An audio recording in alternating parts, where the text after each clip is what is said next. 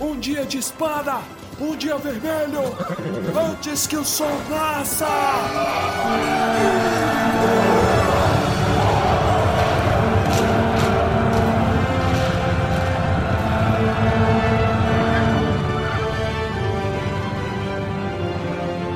Almares, senhoritos e senhoritas, o meu nome é Pedro. O meu nome é Vando Maximoff. Olha, assistiu o Doutor Estranho. É, de- entregou. Assisti é, mediano. Mediano.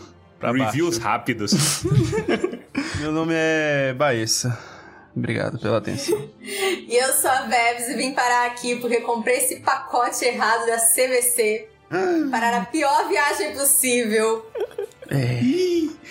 Eu gosto É. porque isso aí combina com o meu comentário cretino, que já está pronto e armado e apontado pra cara do Pedro. É isso, senhoras e senhores. Estamos aqui para falar de um capítulo de tristeza, dor e sofrimento. Que coisa linda. Que coisa linda. Que- Vamos hum, visitar eu- a Terra Sombria, usar armaduras de orc, entrar no meio de névoa assassina, tomar água de origem duvidosa, tudo de coisa boa hoje. Tudo porque você não leu as letras miúdas do seu contrato de viagem. O livro que você está esperando pra terminar de ler e a gente está enrolando pra ler. Eu acho que pra esse episódio aí podemos colocar Walk of Life, entendeu? Walk of Pra, Life. pra começar. Sabe que eu tô achando o Retorno do Rei um McFlurry do McDonald's que não acaba nunca. cara. Parece que a gente tá no final, vou ver, a gente tá na metade do livro Tá ainda. na metade, literalmente na metade do Eu não livro. entendo, pelo amor. Você sabe de quem que a culpa é, né? Ah, Do Peter Jackson. Olha porque aí. isso daqui é o final do filme. É verdade. Mas na verdade é só metade do, É do verdade. livro. Verdade. Não, mas o, mas o livro tem suas coisas. Eu lembro que tem um capítulo que chama Despedidas. Aí depois tem tipo mais três capítulos depois das despedidas. Exato. É isso, vamos então tocar fogo nessa brasa, mas primeiro vamos para o momento Palantir.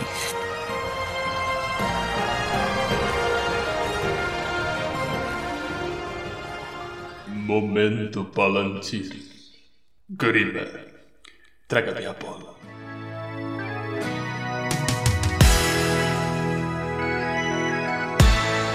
Sejam senhoritos e senhoritas muito bem-vindos a mais um Momento Palantir. É um prazer estar aqui lendo e-mails com vocês. Hoje nós temos menos uma presença ilustre e mais uma presença ilustre.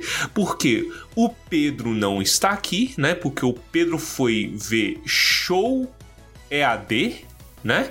E largou a gente. Show é a TV.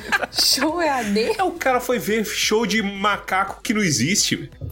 E no lugar dele, hoje estamos aqui, eu, Baessa e nossa figura oculta, que é uma Giovana atrás. Oi, Giovana. Olá. Tem muito tempo que eu não faço isso. Muito tempo que. É, se não, se não for pra ler o livro, que seja pelo menos pra ler o e-mail, né, Exatamente. gente? Alguma Porque coisa você está tem que ler. difícil. Nesse Alguma programa. coisa eu tenho que ler. E queriam minha participação também. Qual foi a última vez que eu participei? Eu nem Você lembro. participou? Mas eu fiz alguma coisa. Foi no assim. Sociedade do Anel, Giovana.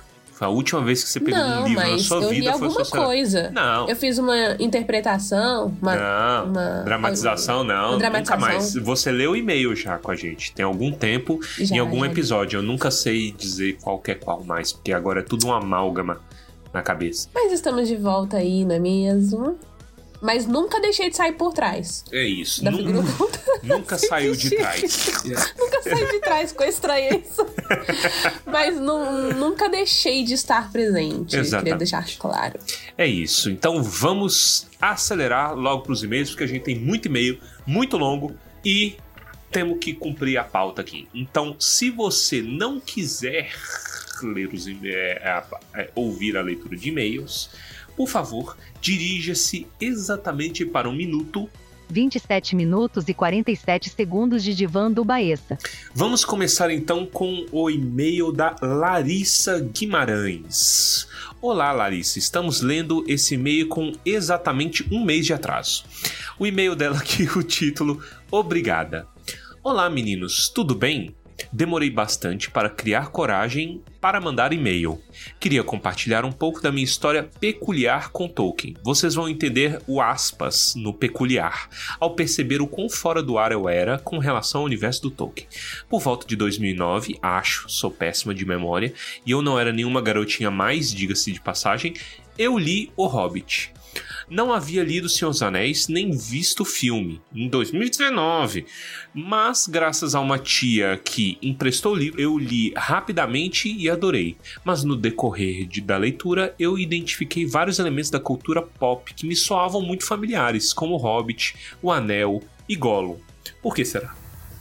E nem me toquei de que história se tratava. Fun fact: tem um episódio maravilhoso de Big Bang Theory que os protagonistas encontram um anel e na época do lançamento eu não entendi nada e gostei do episódio. Pra curiosidade, eles acham o anel que foi usado na produção do filme. Era o único anel que tava sumido, porque os atores ficaram com os anéis que foram usados. Um tinha sumido e os personagens do The Big Bang Theory acham. Mas pode continuar.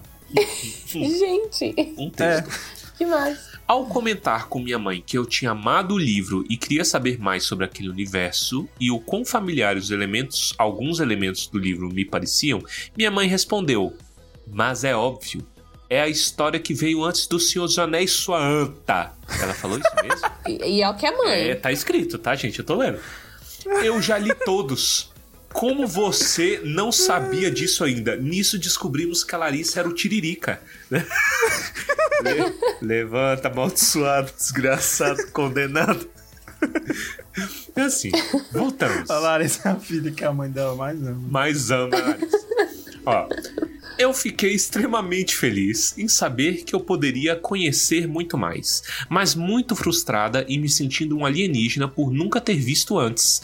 Daí em diante foi uma loucura. Comprei o box de DVD de Senhor Anéis, maratorei- maratonei tudo no final de semana, incluindo os extras, amei tudo.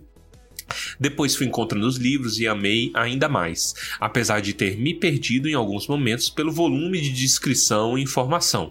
Bem, conhecemos isso. Mas com tudo isso, viciei. E tudo na minha vida era Senhor dos Anéis. Plano de fundo do PC, referência, bijuteria, fórum, Bijuteria. versão estendida. Nossa, eu quero saber como é que é essa bijuteria. Será que é um anel? um brinco do Gollum. Anel mesmo. É, é, deve ter o, a colar folhinha. de. É verdade, colar de. É. Colar de O lembas. colar da Arwen. É, Colar colar de lembas. Tudo! Inclusive, eu revi o episódio de Big Bang Theory e amei a atrasada. Depois de algum tempo, eu parei um pouco porque trabalho e faculdade consumiam. Em 2020, buscando algo para me alienar mais um pouco durante a pandemia, eu busquei no Spotify o termo Tolkien e um dos primeiros resultados foi Tumba do Balin. Deus tenha misericórdia dessa nação.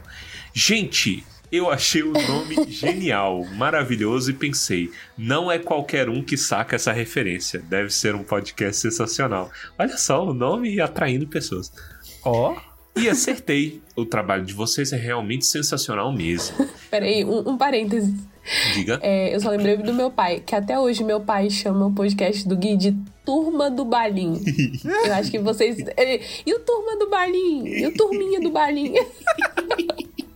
Mas é, Ó, mas é verdade. se quiser ter um confundem. terceiro podcast, além do do Armando, pode ser esse, né? Pode É. ser, pode ser. Seu, seu pai, seu pai ia adorar conhecer o Armando. Não ironicamente. Vamos lá. Ó, vocês expandem minha visão do universo de Tolkien e me ajudam a entender as camadas dos personagens. Possivelmente eu já ouvi todos os episódios umas 15 vezes de 2020 pra cá. Caraca. Guerreirinha, hein? Porra. E agora, depois de ouvir vários que você, episódios fora de ordem, mais do que eu, eu escuto 12. Vai. Depois de ouvir vários episódios fora de o controle de qualidade, gente. Esse é o controle de É. é, o controle de qualidade é, é o crivo. Importante. E agora, depois de ouvir vários episódios fora de ordem e outras tantas vezes na ordem correta, estou relendo e minha experiência está sendo ainda melhor do que minha primeira experiência em que eu não conhecia nada e estava na completa alienação. Isso é bacana. É, é, é o que eu falo. Senhor dos Anéis é um livro de você reler. Ele fica mais gostoso quando você relê. É, hum, apesar de ter a edição comemorativa de 50 anos do Senhor dos Anéis em inglês, que eu me dei de aniversário junto Tá com um livro de Hobbit de capa de tecido, lindo. Eu leio no Kindle, porque o livro cai na minha cara e me machuca quando eu durmo. Giovanna. Entendo. E fiquei chateadíssima por não ter me atentado ao link de vocês na Amazon. Mas não faltarão outras oportunidades. Que isso, tem nada não. Muito obrigada pelo trabalho incrível e muito sucesso para vocês. Vocês são demais. Desculpa o texto enorme, mas eu queria compartilhar esse nonsense que foi o início da minha jornada com Tolkien. PS, claro, eu escuto vocês todos os dias no trabalho e em muitas vezes que eu estava full pistola, vocês faziam um comentário que me matava de rir e me deixava mais leve. Oh, Que gracinha. PPS, eu me caso em setembro e queria gravar minha aliança em élfico, mas meu noivo não quer. Olha que Só conveniente. não pode ser a. as- a- como é que é? A, a- O gente, lema o escrito do anel. verso do anel. Não pode ser o escrito do anel. Então, a gente... Porque a gente tem. Ah, manda, manda. Você vai contar? Não, conta você, conta você. Eu vou contar então. Ah, Você já contou essa história? Não, né? Não, Acho que nunca não. contava. A gente tem uma amiga que vai casar também. E aí, ela, o, o noivo dela é fã, né? Do Senhor dos Anéis e tudo mais. Aí eu acho que ele tava brincando, fazendo uma brincadeira com ela. E ele tinha sugerido de colocar a, a escritura do anel, né? No, na aliança. Aí ela foi perguntar pro Gui. Gui! Não foi, Gui? Não foi alguma coisa assim? Foi. O que, que você acha da- de escrever, não sei o que lá, o que significa e tá, tá, tá. É, Ela, Aí, ela queria fazer uma surpresa pra ele, fazendo, pô, e se a gente Ah, escrevesse tá. um, um verso do anel modificado? Aí ela perguntou se eu sabia traduzir pro élfico, entendeu? Então se eu traduz, sabia traduzir pra runa, o Tengua, Hum, né? Que é a entendi. caligrafia fininha, bonita.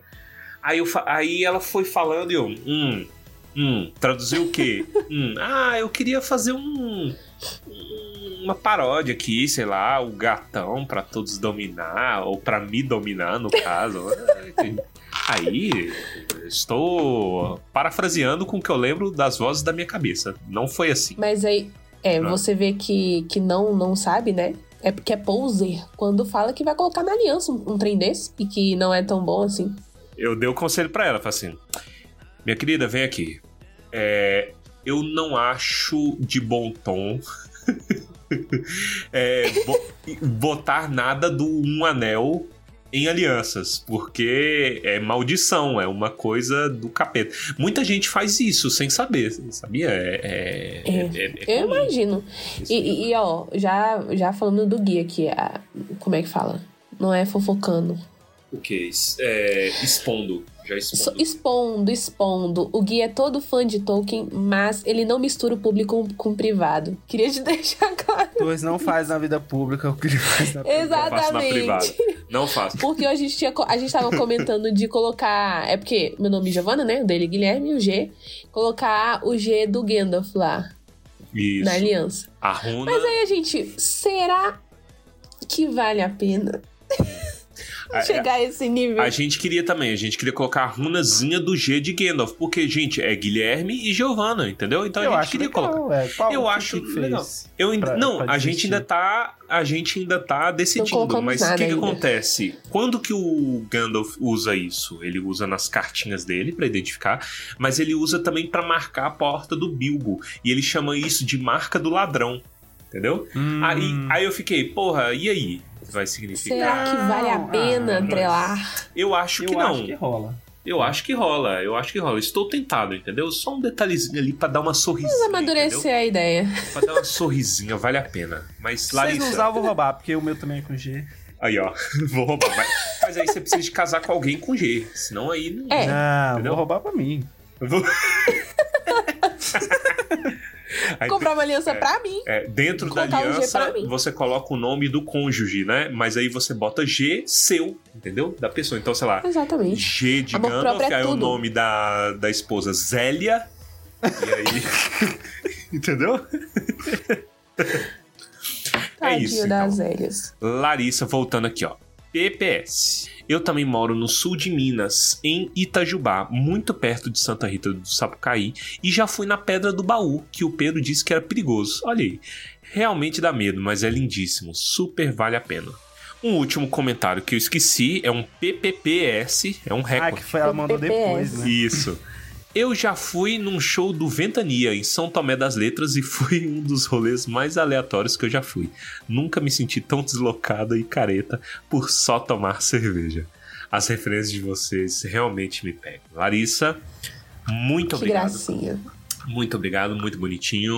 Obrigado por partilhar sua história com a gente. É, desejo tudo de bom aí para você e o seu cônjuge no seu casamento em setembro. É, deslanche a ideia aí de botar Podia ser dia qualquer 21 de coisa. setembro, né? O quê? Não, não podia. Essa data é minha. Do you remember Não, é porque eu pedi a 21 Giovana. de setembro? the first time of September? Só por conta do setembro. É, fica a dica. Setembro é um mês bonito. E o próximo e-mail é do nosso querido Matheus Brasileiro, né? Que nos Saudade escreve Brasileiro. novamente. E ele começa: Almar e senhoritos, novamente os escrevo. Dessa vez para comentar sobre o último episódio sobre o capítulo A Torre de Kirith Ungol. Não sei se os senhores se lembram, mas em meu último e-mail comentei que era nesse livro que estava a minha passagem favorita em toda a trilogia. E esta se encontra neste capítulo. Ó. Fiquei muito contente que vocês comentaram ela. A passagem, no caso, é aquela em que Sam, dividido entre abrir mão do anel para ir salvar seu mestre Frodo ou tomar posse do anel, e então passa a ter visões de se tornar um herói. Tolkien escreve. Parafraseando Tolkien, ele aqui. Naquela hora de provocação, foi o amor por seu patrão que mais o ajudou a se manter firme. Mas também, bem no fundo dele, ainda vivia inconquistado seu simples bom senso de hobbit. Sabia no âmago do coração que não era suficientemente grande para suportar um tal fardo, mesmo que tais visões não fossem um mero logro para enganá-lo. Um pequeno jardim de jardineiro livre era tudo o que precisava e a que tinha direito.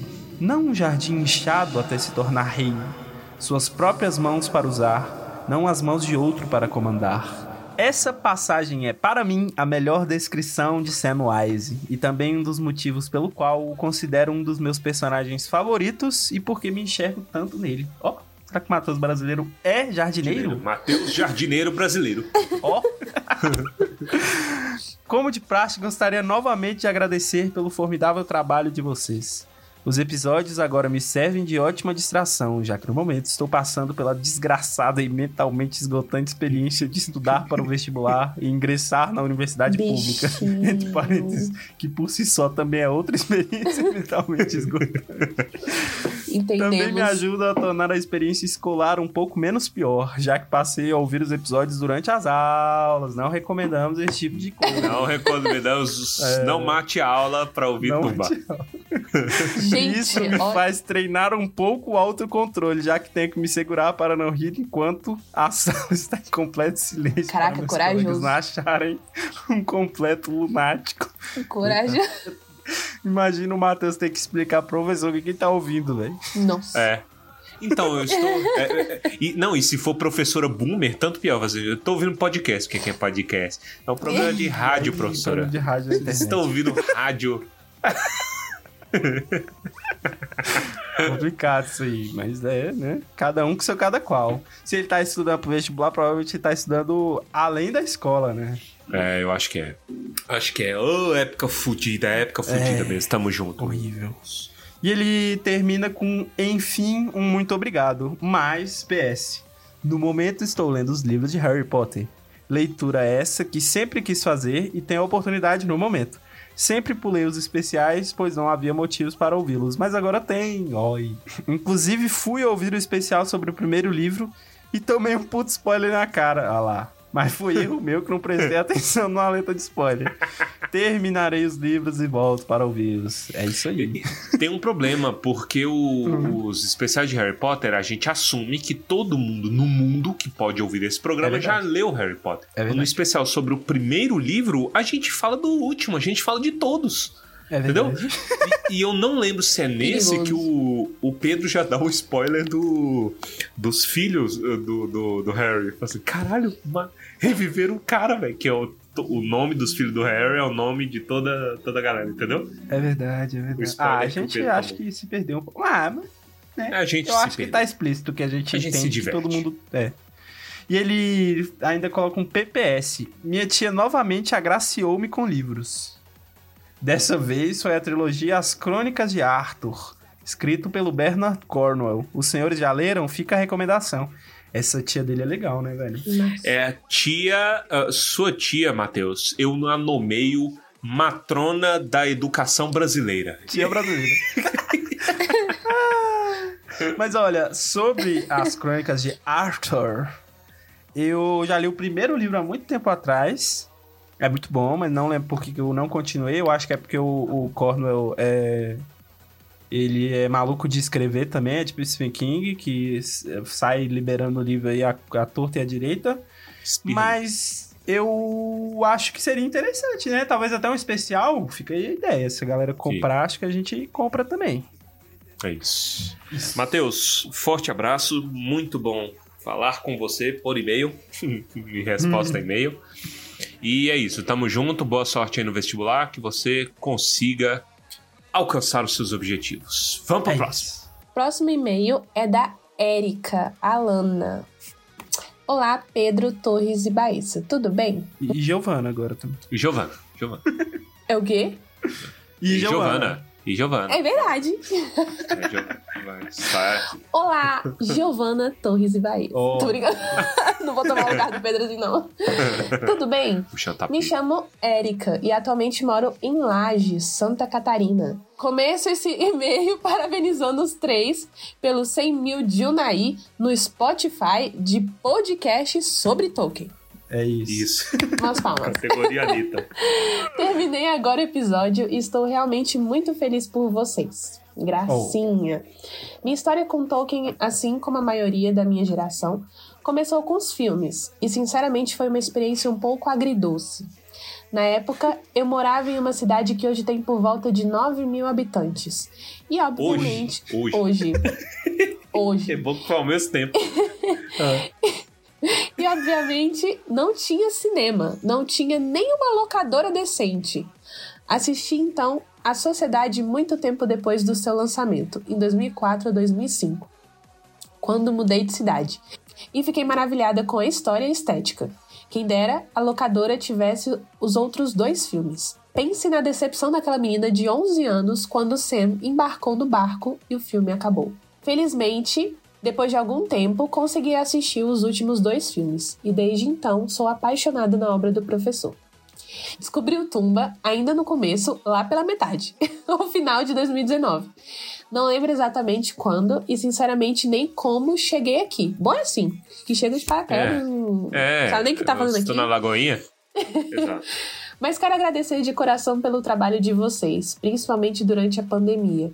Vocês não têm noção da diferença que fizeram. Sempre me divirto muito com vocês, nas dramatizações, piadas e referência. E particularmente, amo muito os momentos de epifania. Dá pra sentir na voz de vocês os olhinhos brilhando enquanto falam como Tolkien era maravilhoso. Ela vai gostar muito desse episódio, já dou aqui. que aqui é Alborguete do Bem, estamos lançando. Vai. O que só me motivou a reler novamente a obra dele, e das três vezes que li, essa com certeza tem sido a melhor. Comecei lendo O Hobbit e decidi criar um grupo de leitura com nós quatro. Exatamente eu e vocês três. Oh! Gracinha. Ah, como era impossível conciliar trabalho, faculdade, leituras e mais um monte de pepinos de vida adulta para resolver, essa ideia deu super certo, pois acaba que conseguimos nos reunir sempre quando é mais conveniente para mim, durante faxinas e principalmente quando estou cozinhando. Fantástico. é muito bom, velho. A parte ruim é que são raras as vezes que vocês parecem me ouvir. Isso realmente é estressante. Mas não sou nenhuma louca e sei que estou falando com uma gravação, então perdoo vocês. Ela- KKKK. obrigado. É, ela é a encarnação daquele menininho tomando sorvete e conversando com as meninas no, no pôster, no sabe? pôster. É, é isso. Ai, Exatamente. Então é isso, eu só queria avisá-los que finalmente, depois de muito tempo, mais do que me orgulho, alcancei vocês na leitura. Então espero que venham logo mais episódios do Retorno do Rei e estou super animada com o Silmarillion. PS. Queria muito ter um PS aqui, então lembrei de uma vez em que o Torres perguntou se vocês parecem com suas vozes. Não me entendam mal, tenho certeza que a Erika de 12 anos teria um pôster do Turma do Balim pendurado no quarto. Mas confesso, quando vocês fazem alguma live, não parece muito certo. Então coloco meus fones e simplesmente finjo ser outro podcast. Eu não entendi. Eu não entendi, peraí. Eu vou Chamou reler. ele de feio, foi isso? Eu acho que somos estranhos. É, eu acho que é porque Não, ela é. estranha nossa, nossa voz. A gente não parece com a nossa voz. Será que é uma decepção? Eu acho que é uma decepção. Eu, Eu acho, acho que é uma eu senti decepção. como uma decepção. Tipo assim, Eu ela, ela senti. quer pendurar vocês no quarto, mas ela vê vocês e ela fala: é melhor não. Nós somos galãs feios. É isso, isso nos enquadra como galãs feios. É.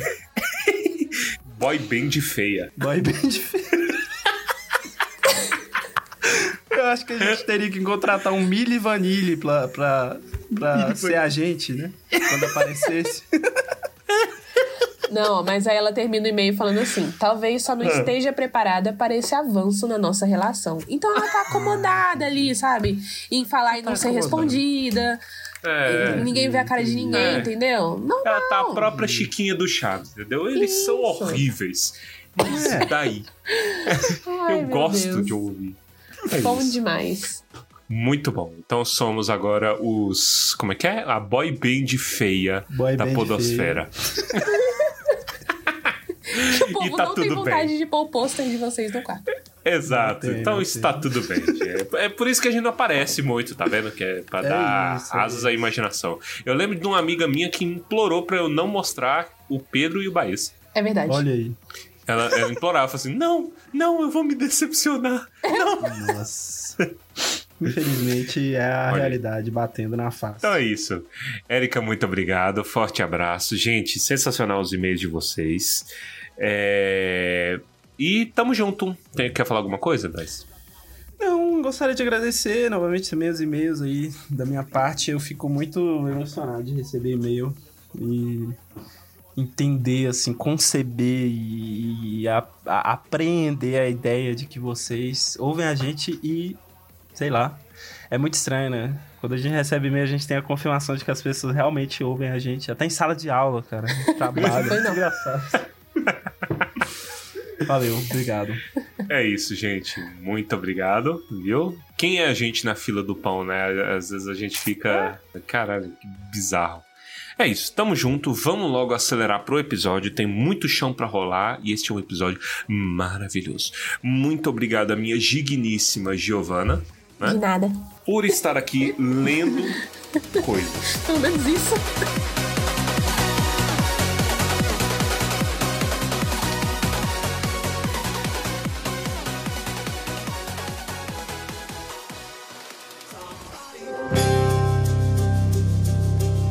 Capítulo 2 A Terra da Sombra. A gente nem apresentou a Veves antes, porque vocês já estão acostumados com a Veves, gente. A Veves já é de casa.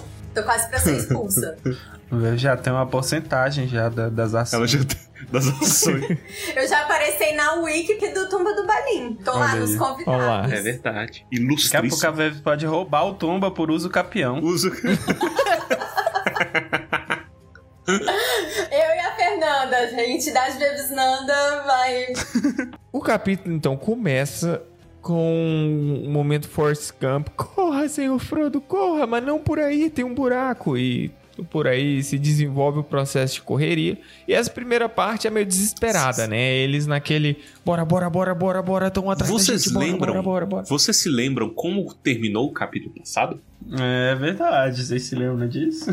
Você lembra? Você Faz sabia tanto disso? tempo. Já teve comemoração de 100 mil downloads, É, já teve Harry Potter e os bichos sem bicho. Exatamente. ninguém a tá gente zerou o Enem por fuga à pauta. Porque já tem muito tempo e já deu pra esquecer. Eles estavam fugindo do, um do, do gritaria do, do Frodo. Salvou o Frodo, né? Saiu lá correndo. Aí teve as sentinelas, aí eles eh, viram os bichos voando, porque a gente vê que os Nazgûl estão passando em cima deles o tempo todo. Passando não, estão chegando. No final do capítulo, É. eles- estão descendo, entendeu?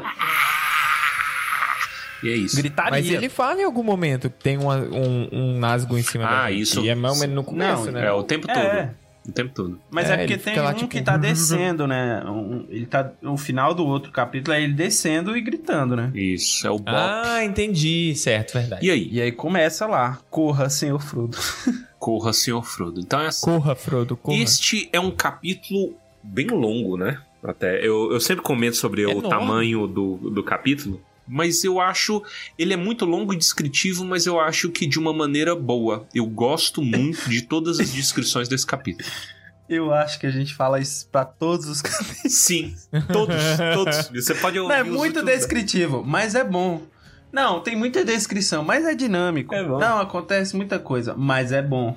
menos É no sociedade. do Tolkien. Exato. É, é, Isso é a definição de Tolkien. É muito É descritivo. verdade. Mas é bom.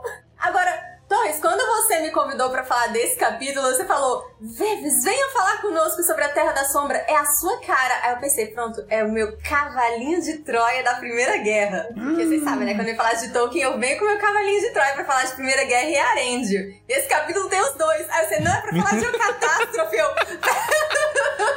Na verdade, É foi verdade. porque você usa belíssimas sombras de maquiagem e aí o Torres te chamou por isso. as É a sombras. Terra da sombra. eu Terra da sombra. sombra Que isso? o cara tirou isso do nada. Ele tentou, ele tentou, ele tentou. Ele tentou, foi um Ai, chute. Cara, vai, chute vai. forte pra fora. Chute forte pra fora. É a minha especialidade.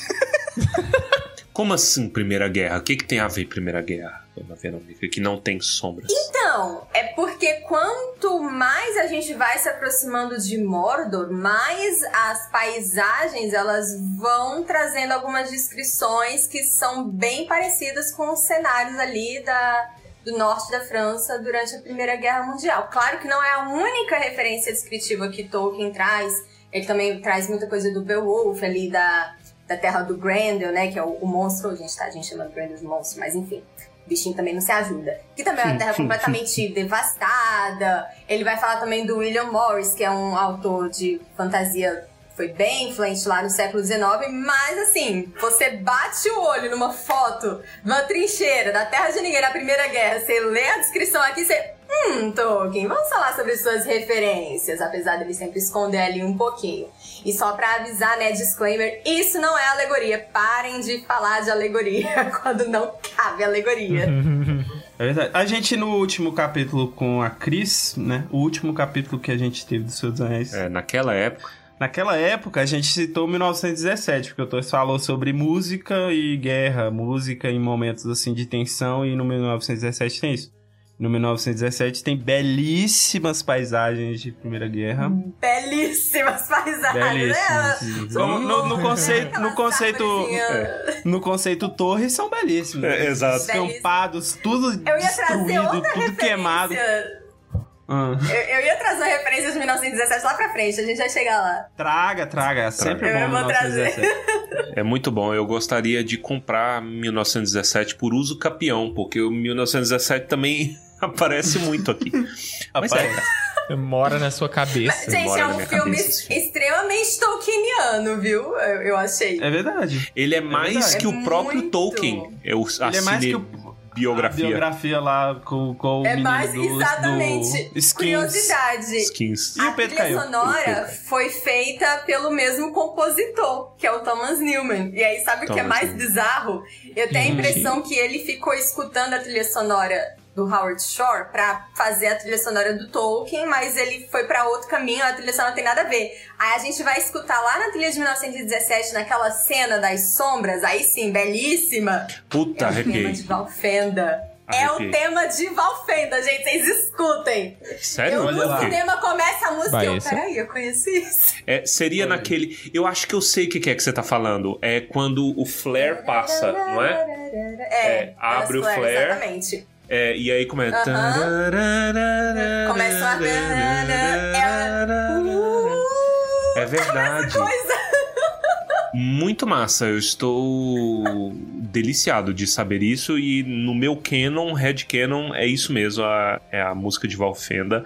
No inferno, é a anti-Valfenda, porque tudo naquele filme é tenso. E me deixa no inferno. Tema de. Eu lembro que eu fiquei, eu fiquei muito com essa cabeça por muito tempo. Bota aí, Milton, as músicas pra comparar. Primeiro, primeiro 1917.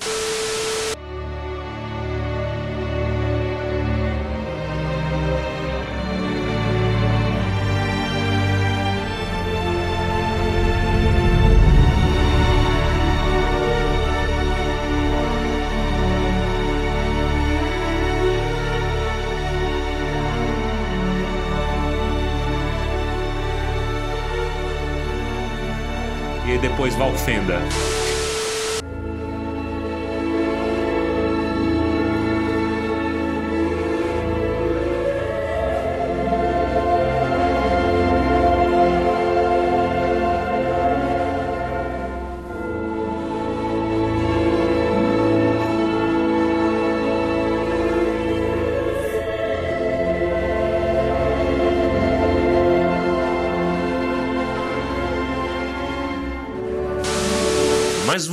voltando a Mordor, realmente é trincheira também, porque eles só andam tropeçando, né? Eu, eu na trincheira eu ia. Porra. Uai, mas é um, é um caminho, né? Meio pedregoso ali, caminho de orc. Os dois são. Gente, vocês têm que lembrar que os dois são crianças. Têm. Não pode esquecer esse detalhe extremamente, altamente relevante. Existe uma coisa, já pra abrir o comentário, eu queria ver a opinião de vocês, né? Mas aí. Ah, Torres enviesado, porque o Torres gosta de Senhor dos Anéis. Sim, eu gosto de Senhor dos Anéis. Mas esse capítulo escancara um pouquinho o probleminha de ritmo, que a gente já falou. Um capítulo longo, mas ele é bom. Mas aqui eu diria que é onde a, a escrita do Tolkien mais brilha em quiçá em todos os livros. Eu acho que conforme vai aproximando da desgraça, a curva dramática ela se intensifica. Então, a gente tem momentos de desolação, desespero, destruição que se opõem a momentos de uma esperança única, transcendente. Então, tem para mim é o momento mais lindo do livro inteiro nos últimos nos meus últimos quatro anos de leitura, esse é o momento mais lindo. Talvez ano que vem mude, mas por enquanto continua esse momento, que é quando o Sam vê a estrela. Vamos tirar um tempo só para falar disso. Aí eu acho engraçado porque pelos círculos da sociedade, vocês têm que lembrar, Rogerinho, que eu circulo por todos os níveis da sociedade e eu assoviei enquanto fazia isso. Não sei se vocês perceberam, mas eu, eu fiz assim sem querer e vai ficar na edição. Então. Eu quero ouvir isso daí depois. Pelos círculos da sociedade, vocês têm que lembrar, Rogerinho, que eu circulo por todos os níveis da sociedade. Como eu circulo por todos os níveis da sociedade, eu percebo que as pessoas, qual é a palavra certa? Elas voltam a cair no desânimo de Frodo e Sam. Falar, ah, meu Deus, é muito. ah, não é o clímax. E, e principalmente é, como os filmes fazem um trabalho muito decente, muito excelente, eu diria, de elevar a atenção ao máximo, né, contrastando com o que está acontecendo paralelamente. Aí as pessoas ficam, ah, meu Deus, eu esperava que fosse mais épica, é, mas é só mais viagem a pé. Que merda. E aí, enfim, eu não sei se eu me fiz muito Pacote claro. mas- ruim da CVC. Exato, exatamente. É a rou- roubada da, da, da, CQC, da CQC. CQC. Eu entendo isso que você tá falando e particularmente algo que eu gosto muito nessas nessas fases, né, do, do Sam e do Frodo, que é que a gente sente esse cansaço. Eu acho que isso é essencial pra história deles. Porque Aragorn em Companhia Limitada é tipo, uou, correria, não sei o quê, vamos pra Rohan, aquela coisa toda. Agora, Sam e o Frodo é o cansaço, né? A gente vai vendo que eles vão ficando cada vez mais cansados à medida que eles vão chegando perto da Montanha da Perdição e o Frodo vai ficando destroçado psicologicamente. Eu acho que é interessante o leitor também sentir isso. Coisa que é mais difícil de você colocar num filme, mas num livro eu acho 10 de 10. Leiam muito bem os pacotes que vocês estão comprando, gente. Qualquer tipo de pacote, inclusive. Qualquer tipo de pacote.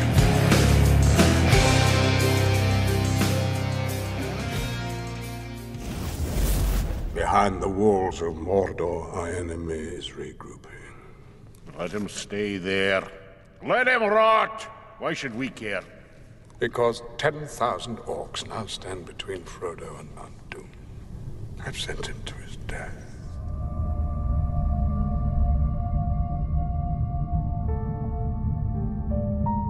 Pra trazer uma história, sabe uma coisa que me transformou. A leitura, ela mudou muito. E o filme acabou mudando também. Porque hoje eu entendo o que, que é desespero a la Frodo e Sam. E aí eu tenho uma leitura. é- é- eu, eu gosto disso, de como a experiência da vida às vezes muda a tua visão do livro quando você- você vai reler. Eu acho fantástico. E aí, cara, eu não consigo mais ler as coisas que eles passam e o desespero pelo qual eles passam da mesma maneira. Sabe? Depois do mestrado. Então é, fica aqui, fica aqui um, um Você incentivo. tá comparando o seu mestrado a Sim. subir a montanha do capiroto Cara. com a arma principal do capiroto. Cara, Com o objetivo de destruir o próprio trabalho. Não, não nos é o últimos. Gente, Exato. O Olha, mestrado dele, eu não sei, né? O objetivo de destruir o mestrado de alguém. O mestrado de alguém. É. É, não?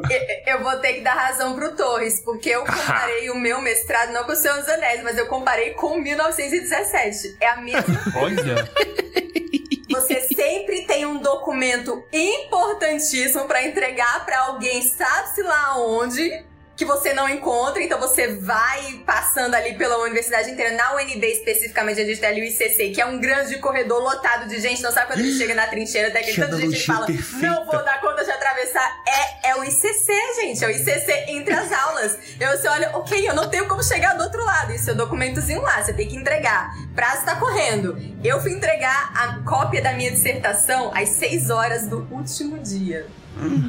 Vivendo Às 6 do horas do último dia, eu fui lá depositar. É, foi nesse nível. Então, eu, eu- eu dou razão pro seu trauma. Caralho. Nossa, eu, eu, eu me conforta quando eu fico sabendo dessas coisas, porque eu sinto que eu não sou o último, eu não sou o único. E Tá, eu sinto que eu não sou o último, alguém vai sofrer o que eu sofri depois. Porque nesse momento alguém comemorando. Sim, porque sim. passou Ah, definitivamente. Sim, com certeza. Essa é, é a longa derrota. Mas aí, o, eu queria.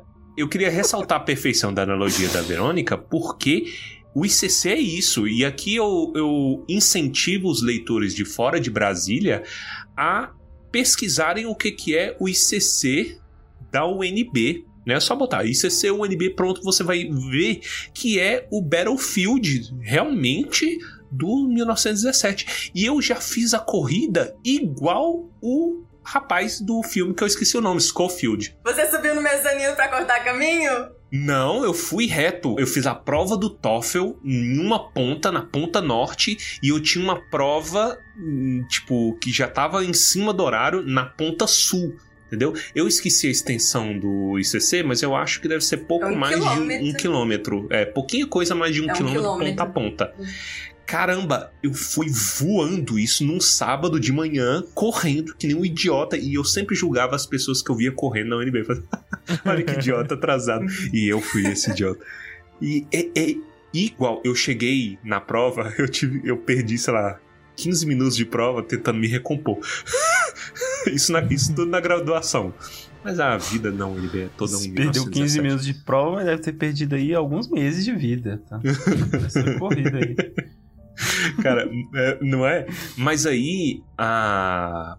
Por que que me acerta diferente? O Pedro, Pedro tava eu- eu falando no, começo. Por que que eu, eu estaria comparando? Nos últimos três dias para entregar o- a minha dissertação, a única cena que passava na minha cabeça era o Frodo e o Sam. O Frodo com aquela cara de choro maravilhosa depois que eles jogam o anel na Montanha da Perdição. E o Frodo, it's done. It's gone. Eu, velho, sério. Aí, aí eu não sei se vocês acham que é emocional demais pro podcast, mas eu entrei em prantos. Eu, eu, eu chorava. Eu entreguei antes do almoço e saí pra almoçar. Eu estava em prantos. Aí é, pedi o almoço. Ah, quanto que é? quanto que é? É crédito ou débito? É débito! É o quê? e eu aproveitando a benção das máscaras, né? Então, pe- pelo menos escondeu metade do choro, mas eu, eu não conseguia parar. E não era de tristeza, era de alívio. Então fica aí a crítica à, à vida acadêmica. Vocês são Mordor, todos vocês. Todos. Vamos todos. seguir por Mordor aqui. então, Vamos, por favor. A gente já vai ficar Chega. perdido. Tudo é história. É difícil, é um capítulo descritivo. É, então. Sabe o que eu acho legal? Vou trazer. É porque o, o Sam, ele, o Sam e o Frodo, eles pulam de um lugar, né? E aí eles caem em cima de É um no, no meio dos espinhos. É, e aí ele fala, puta, eu nem sabia que crescia coisa aqui. E cresce um É, espinho. dos esp- E ele corta a mão, né? É, e fica chupando o próprio sangue. Não sei se isso é Mano, muito eu saudável fiquei- ou não. Eu fiquei pensando que o Tolkien ele ia entrar em crise vendo as árvores do Cerrado. Ele ia achar que o Cerrado é o. É mordo. Pra mim é é. verdade. Você roubou meu comentário cretino, Pedro. Te amo. Respeita o Cerrado. Respeito o cerrado. Respeita. Eu já disse. Gente, mas ele respeita. seco, não tem água. É, Brasília, pô. Mas, a- ele respeita, ele fala assim, pô, esses espinhos aqui, nada pararia, pô. A vez nem a cota de malha admitiu. Ele não fala isso, mas, né? Eu acho que não pararia também. Eu vi alguém em alguma rede social, eu acho que alguma página que tava ironizando. Nossa, o Tolkien define o bem ou o mal baseado em quantas árvores crescem ao redor, né? Então, tipo assim, ah, Ah, esse lugar está morto porque não tem árvore. Então, é, é sempre desse jeito. Mas isso é verdade, cara. E eu acho linda essa comparação. Mordor, o can, os- a, a bordinha de Mordor ainda é é um lugar que não morreu, agoniza, mas não morreu. Put- eu- acho, gente. Se o Tolkien fosse o Baessa, ele ia usar essa analogia com sapos. Eu gosto muito dessa referência e pra mim é a referência do, do Baessa, que não é do Baessa, mas é do Guilherme McLaren, nosso professor. E aí é porque eu, eu tava lembrando que o Baessa me lembrou isso. É, é- geralmente é, se define que um lugar é habitável, é propício Ah, à sim, vida falei, isso, é isso que eu falei. pela é. quantidade de sapos, rãs e pererecas no lugar. Entendeu? Elas são um ótimo termômetro de Ecológico. ecológico. São, é, são é, Indicadores. indicadores Olha aí. ecológicos, nossos queridos anfíbios. então é verdade, né? Isso é É, verdade. se o Tolkien fosse Baessa, então fica aí a dica. Mas Façam você Tolkien vê, né? Escrever, tem- ou o Baessa escrever fantasia. Ó, Ó, só um pouquinho eu escrevo, hein? ó, Escrevo, escrevo fácil, high fantasy. sobre rãs e pererecas. Behind the walls of Mordor, our enemy is regrouping. Let him stay there. Let him rot! Why should we care? Because 10,000 orcs now stand between Frodo and Mount Doom. I've sent him to his death.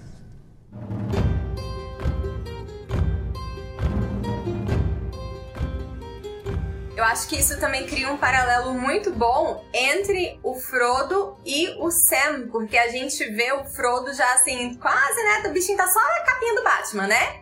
Enquanto que o Sam ainda tem aquele resquício de esperança. A gente tem aquela terra morta, mas também aquela que ainda tá tentando viver. Nossa, eu fui longe agora, né, gente? Meu Deus, a pessoa formada em letras. A esperança dele é tanta que ele agora, até desculpa. dorme. É! Ele Gente, dorme, vocês me ele seguram que de faz. vez em quando eu dou umas viajadas, tá? Assim, de- Então tá precisando de alguém pra segurar a gente. Ó, o Sam, ele dorme, ele faz piada. Ele fala assim: Puta, se o Chagrat me desse uma água, eu tomava. Aí o Frodo fica puto, fala assim: Não fala isso, caralho. O, ele vai tentando dar uma reanimada no Frodo nessa caminhada, porque é uma caminhada muito difícil. Eles estão. Eles ainda têm um pouco de comida, a Lembas ajuda bastante, mas eles estão sem água. é, e o Frodo reclamando o tempo inteiro. E o Sam, não, toma aqui meu casaco. Não, toma aqui o resto da minha água. Não, você quer que eu te carregue? E o Frodo, não, a vida é uma merda, não sei o que, não sei o que, não sei o que. Pois é, é isso. e no meio dessas reclamações do Frodo, uma das coisas que eu acho engraçada é que ele fala que o anel está aparecendo pra ele em sonhos no formato de uma grande roda de fogo. Muito Curioso, né? louco, eu não gostaria. É, deve ser bem triste isso. O que, é que isso significaria? E me lembra de Johnny Cash. Porra, mas aí a viagem ia ser boa demais, velho. Imagina, você, você tem pique pra viagem. Fica tocando Ring of Fire 24 horas na caminhada. É. Não, Road trip, não é 100%. design, muito- Vira outra história, né, gente? Vira outra história completamente. Porque eu consigo imaginar os dois num carrinho andando lá pelo meio oeste dos Estados Unidos, com a musiquinha tocando. É esse o filme. Fa- falando em viagem, já que o capítulo todo é viagem, né? Sabe uma coisa que eu achei interessante?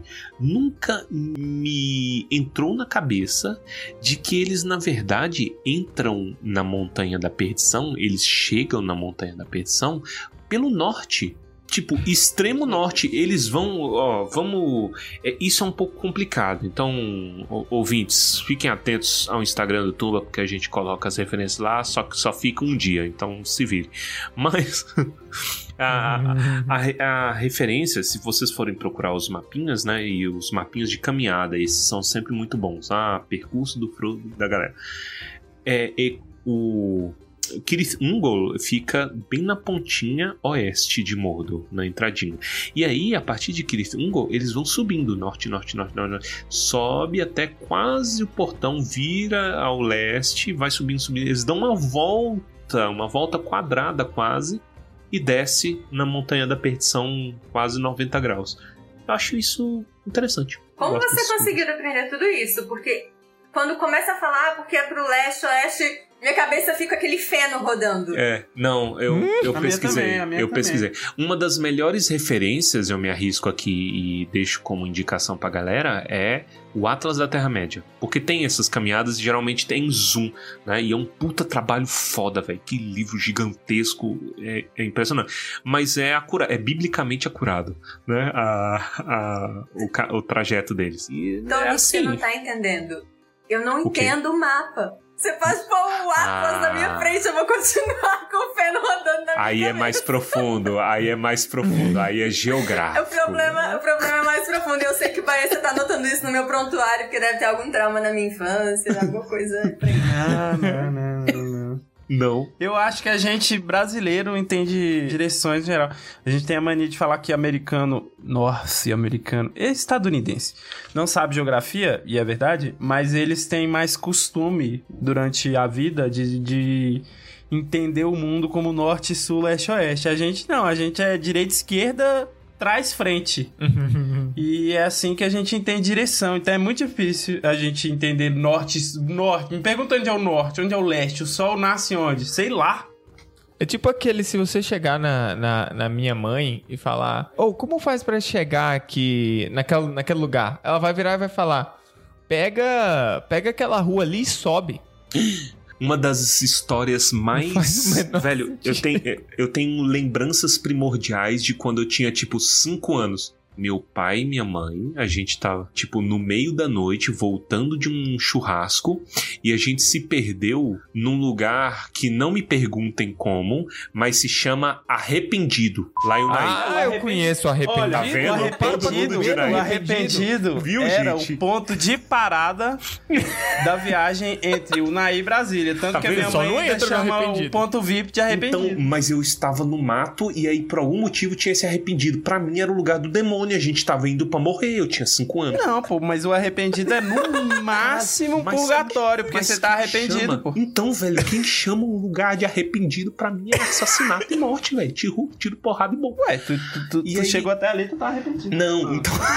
eu, eu estava quando criança. Aí a gente chegou naquele lugar, aí meu pai, com muito curso, minha mãe brigando, falou assim: desce lá, pra, pra perguntar. Falei assim: eu não vou descer, não. Desceu, a gente chegou numa casa, tinha uma senhora, uma unidade de senhora, sentada no, no, no tamborete. eh, Esticando as pernas. Aí ele perguntou: Ah, pra onde é que fica o Naí? A gente tá perdida. Ela.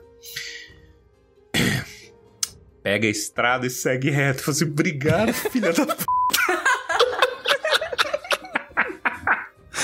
Eu nunca esqueci. Essa, essa memória está gravada no meu DNA, velho. Eu tenho que contar pro meu pai um dia depois dessa. Eu acho muito curioso, porque a gente pega um mapa e ao invés da gente falar sul, a gente fala baixo. Pra baixo seria o quê? Furar o mapa assim na mesa e lá pra baixo do mapa. Não tem como. Não, isso tudo porque No três reino quartos subterrâneo. deste, desta mesa mora numa cidade que é o ide- que os endereços são coordenadas. Exato, mas Os lá não endereços de Brasília referência. são coordenadas e a gente não faz o menor sentido. Tipo, a tô na asa norte. Mas elas são. Não, mas elas Pra lá, são pra lá. acuradas. Elas são É, acuradas. elas são razoavelmente acuradas. Só- Se eu Era pegar uma bússola né? que ela vai apontar pra asa norte, é isso. Se você fizer o segredinho lá da, da, do Cruzeiro do Sul e juntar os apontadores lá no meio da dança, você vai ver que Ah, dá não, certinho. não. Gente, Até eu fazer fi- isso eu aí, tô na pô. rua, eu abro os braços, como uma criança de 6 anos. Eu abro os braços assim, leste. Ah, beleza. É assim que eu, que eu faço. Eu não sei Eu não como isso, isso não. funciona não, moleque. É, não. seu, o seu Você, braço. você foi escoteiro, o problema é seu. O, é, o seu braço Não direito é consigo. sempre pra onde o sol tá nascendo. Entendeu? Em Brasília eu, Eu acho isso muito onde o fácil. sol nasceu. Eu Eu, tenho que o saber pra onde o sol tá Eu não- pra oh, saber onde oh, ele nasceu. é, eu não Aí sei onde fica ele sentado nasce na minha casa, que eu nasci lá, pô. Não, pela sombra, pela posição da sombra, eu penso, pô, ele passou mais ou menos aqui. Então aí eu tenho, eu tenho um senso de Caralho, direção. eu sou burro mesmo. Pô, aí, cara, aí é que, eu, aí é que você a não gente é burro, foge do Pedro, assunto, vou- mas aí é que eu penso que se eu fosse um ser humano da antiguidade, Se fosse, a, se fosse. a- a sociedade, a sociedade humana teria falido, porque eu sou cego sem óculos. Eu teria cagado pra qualquer coisa de astrologia, não teria descoberto nada de, de irrigação. Eu teria desistido, pô. Eu seria um Você índio ia aqui trabalhar, jogar bosta na rua e morrer aos 30, cara. Tudo bem. Isso. Olha que vida. cara. Mas, ó, gente, ô, Pedro, você não é burro, Pedro. Você vem de uma cidade em que a referência geográfica da cidade é a boca da ponte, entendeu? É tudo assim, ó. É a boca da ponte, o arrependido. Qual outro lugar que tem? O pé da serra. É tudo assim, em Unai, né? É interior, né? Eu acho que todo mundo no interior deve Pra ter seu cima e pé pra da baixo. serra. Você tem que subir lá pra, pra, pra serra, descer É. pra ponte. Eu acho engraçado que eu até esse hoje grupo sou. nunca pode fazer uma trilha. É, não, eu sou incapaz de achar Eu o pé da adoro. serra. Eu não consigo, é um lugar secreto pra mim. Eu não consigo. Eu sempre vou pra outro lugar e parece que eu tô em outra ponta da cidade, com os condomínios. Vamos continuar aqui, ó. Ah, o, o- mundo tá acabando, eles pegaram a rua da, da montanha e seguiram reto, chegaram no É. arrependido, acharam Isso não. água no caminho, provavelmente lá no arrependido eles acharam água. Não, importante. Saíram ele- bebendo a água com importante- gosto de óleo, cinza e morte. Importante dizer, o Sam fala assim, pô, se eu pudesse de alguma forma falar com a senhora Galadriel, eu pediria duas coisas: luz e água. e aí o que que aparece? As Água contas. do nada. As contas. Aí a água, pô, essa água aí, essa Tá água aí ele mesmo fala. Se fosse lá no condado, eles falariam, pô, essa água é nojentíssima. Só que na situação deles ali, pô, É, aqui. tão Bear Grylls, né? Só baixando aqui a lista de doenças que se pega com água não tratada, Meu né? Deus. Vamos lá. Lespitopila... Lespitop... Doença de rato. Será que tem rato em Mordor? Deve ter, né? Hepatite, giardíase, amebíase, leptospirose, Mano, uma diarreia ali, no mínimo, o Frodo Sam deve, de- deve ter tido, pô. cólera, cólera. Cólera. Cólera, é bom. Puta Cólera é bom. Vamos levar epidemia Cólera é de bom. cólera pro é bom. Isso É é, grave. Uma, uma dica de sobrevivência, se você se encontrar nessa situação, nunca racione água. Água é pra beber. Tipo, não guarde água pra depois, entendeu? Se vire e encontre mais água. Peça pra Galadriel que ela vai te dar mais água. Atenção, não usem o Tumba para. Não use não tumba para usem sobreviver. o Tumba para sobrevivência. Não Nós use. não nos responsabilizamos por nada dito aqui.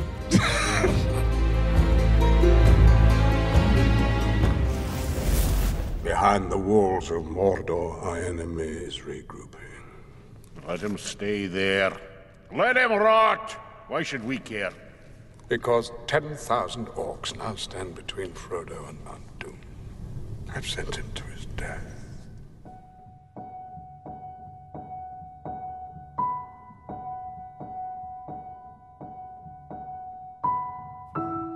Eu vi isso ontem de manhã, mas eu não tô conseguindo achar qual é a carta. Mas ele falou que perguntaram qual era a, a estrela. Né, O que, que era, se essa estrela é Arendio. Ele falou que era Arendio e tem absolutamente tudo a ver se a gente pensar que o Senhor dos Anéis foi esse cavalinho de Troia do Tolkien pra ele vender o Silmarillion, né? Porque o interesse dele era que as pessoas poder publicar o Silmarillion para as pessoas lerem o Silmarillion. E aí aqui ele coloca um monte de coisas dessa mitologia que existia na cabeça dele, que a gente ainda não tinha acesso, porque o livro, afinal de contas, só foi publicado póstumamente. Mas quando você lê Silmarillion, depois de ler o Senhor dos Anéis, você consegue ir pontuando todas essas. É, é, um joguinho, né? De ligar os pontos. Esse é um dos momentos. E aí tem tudo aquilo de que lá no começo do. Do, do Sociedade, o Bilbo faz aquela canção de Arendio. Ele casa assim bonitinho, é o círculo fechadinho. Gente, é Arendio é uma estrela, tá? Ele brilha. Aí ele brilha, brilhando no céu. É uma pessoa com farol na testa. Exatamente, porque isso era assim que funcionava antigamente. Ó, deixa, deixa eu tomar um tempinho para reler essa parte. Lá, lá acima do FL2, né? Então, Lá, espiando por entre os restos de nuvens sobre uma rocha pontiaguda das montanhas, Sam viu uma estrela branca reluzir por uns momentos. Sua beleza arrebatou-lhe o coração quando desviou os olhos da terra desolada, e ele sentiu a esperança retornar, pois, como um raio cristalino e frio, invadiu o pensamento de que, afinal de contas, a sombra era apenas uma coisa pequena e passageira havia luz e uma beleza nobre que eram eternas e estavam além do alcance dela. Isso me deixa oh. alborguete do bem. Isso é perfeito, isso é arte. Para quem ainda não leu o Silmarillion, vamos fazer o comentário lá da Veves. Com o que a gente pode falar sobre o Earend? Earend tem uma joia do infinito na testa, tipo visão, mas sem seu visão. E ele tá no céu, num navio que não é um navio de Teseu do Visão. Por que, por que essas referências estão vindo, né? Mas. Enfim, foca aí que é uma pessoa com. é, não, não. É assim, é minha mente. É. No Tumba a gente faz tanta piada, o problema é que ela não tá inventando, é assim mesmo, gente. É, exatamente. Quem não leu o Silmarillion Eu não tenho capacidade pra inventar uma coisa dessa. É realmente essa a descrição. Temos este senhor, Erendio, que tem uma joia muito preciosa na testa. Essa parte é realmente. e ele está voando em um navio no céu. Tem toda uma treta para ele chegar e ficar voando aí nesse navio com essa joia. Mas o que importa, eu acho aqui pro tema é que ele se tornou um símbolo de esperança. E essa luz que tá ali na testa dele é a mesma luz que tá lá no frasco que a Galadriel dá para o Sam. Que tem a ver com as árvores, vocês devem ter visto o povo subir. Na Bíblia dos Elfos, ele é o Jesus deles, que ele é o salvador dos elfos praticamente, que ele é o cara que entre aspas morre, ele ele vai numa jornada meio desesperada de sacrifício próprio, ele perde a vida porque, meu Deus, o cara ele está fadado a voar pelo céu loucamente para toda a eternidade. Então ele morreu, tá? é, é, tipo, ele morre em nome de fazer um pedido desesperado de socorro aos elfos, para salvação dos elfos vir de fato, porque afinal de contas, os Valar são tudo uns pau no c... Isso é o que tem na Bíblia dos Elfos. Então, por isso que a Galadriel fala que é a estrela mais amada, porque é a salvação. É ele que tirou o capeta de fato da de atividade, né? E aí gera os eventos do Silmarillion do final. Aí isso como se passa milênios, e eu não sei precisar quantos, mas eu chuto que mais de cinco milênios, aí entre o Senhor Anéis e esse acontecimento do Earendil é um mito muito distante mas curiosa, curiosamente vivo na tradição élfica e por extensão na dos hobbits. Eles acreditam. Eu, é Arendio, vem me ajudar, que não sei o que, não sei o que. Todos os capítulos da, da, da Laracna. Bonitinho. Eu acho lindo. Muito bom. É bonito. Eu amo meu trabalho. Eu acho bonito eu acho bonito nesse capítulo o, o, o toque que você falou que o Sam tem muito de esperança quando ele percebe que tem alguma coisa diferente acontecendo na guerra. Porque ele lembra dos orcs discutindo, ah, um orc acredita que a guerra tá indo bem, outro orc acredita que nem tanto. E aí ele percebe que a guerra tá indo bem, assim, pro lado do bem, né? E ele. ele. Não sei, cara. O Sam, pô, o Sam é uma. O Sam é uma uma criatura muito distinta, porque se eu tivesse ali, eu não teria um pingo de esperança. Eu estaria indo pela força do ódio completamente. O Sen tá lá. Porra lá, tá dando certo e tal, pô, tá- a gente talvez esteja ganhando, pá, não sei o quê. Não conseguiria. E, e detalhe porque ele vê o Rei Bruxa passando, né? Com um grito de cabra. Eu gosto muito isso. É. É uma cabra passando. Passa- passando. É o. É aquele Gold Simulator. Exato.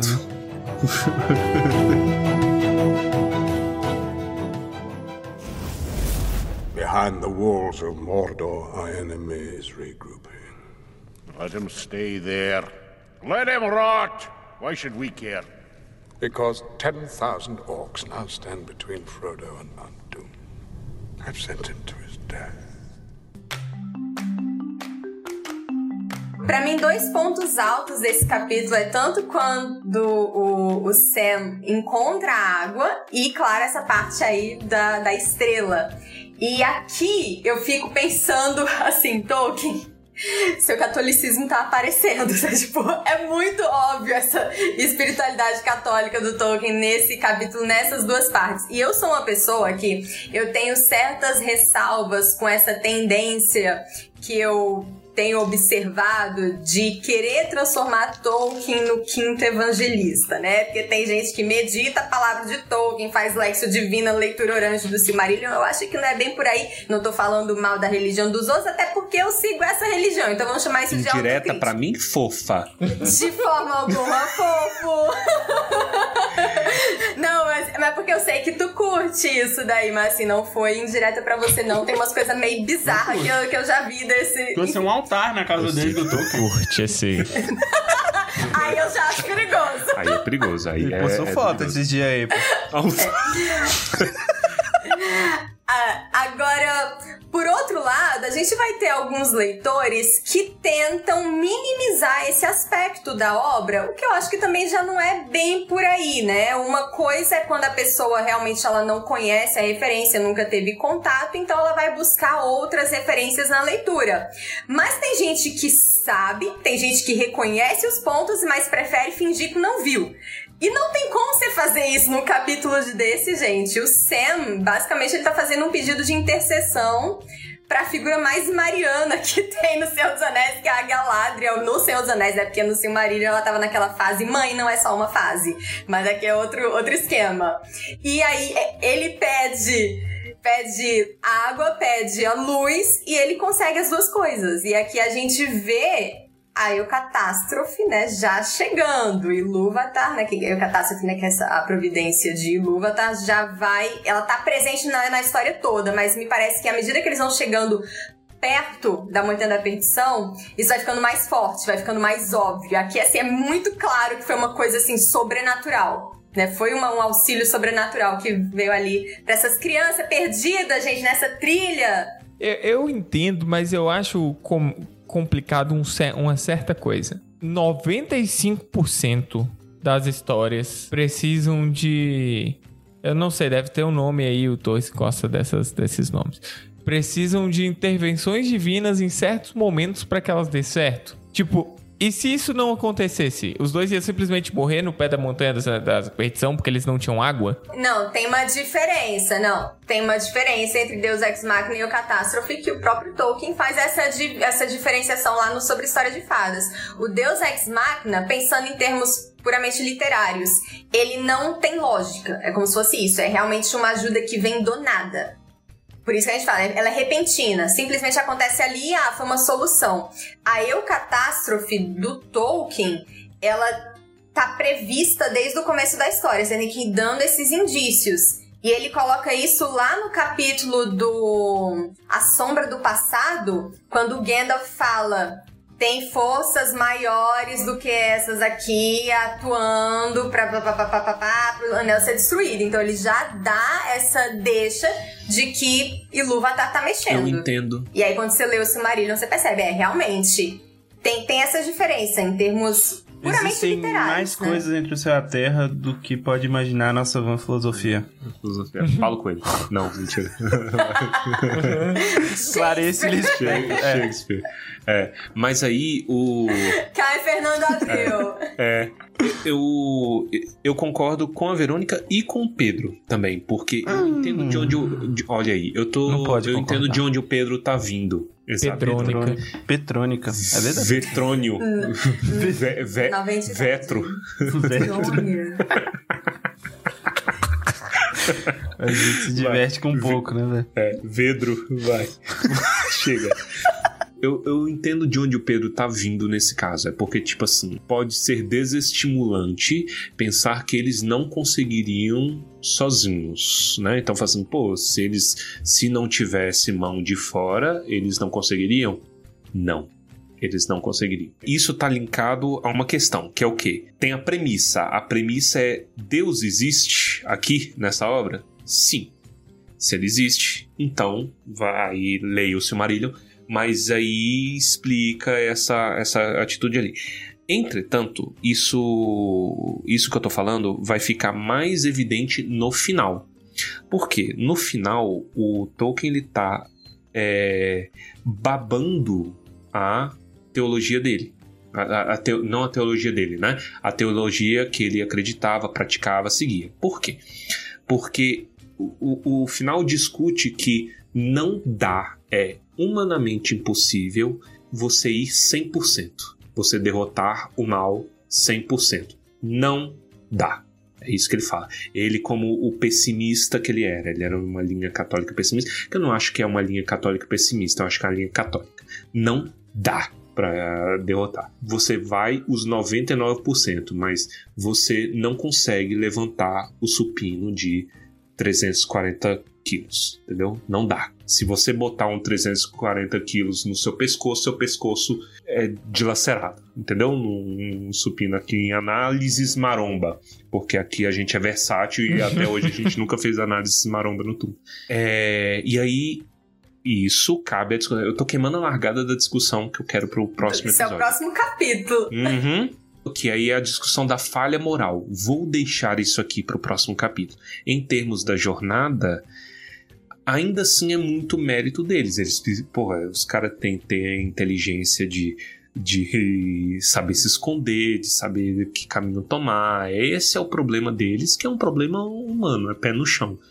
Entre aspas, a eucatástrofe, como a Ve- a Verônica chama, ela vem em forma de esperança. Entendeu? Sem a esperança fornecida por. É o Tolkien que chama. ninguém É a Verônica. É a Verônica, tá assim, está, está gravado. É a Verônica. É o catástrofe da Verônica, inclusive. A gente tem um episódio inteiro sobre o catástrofe, eu só não sei qual. Tá lá, tá lá.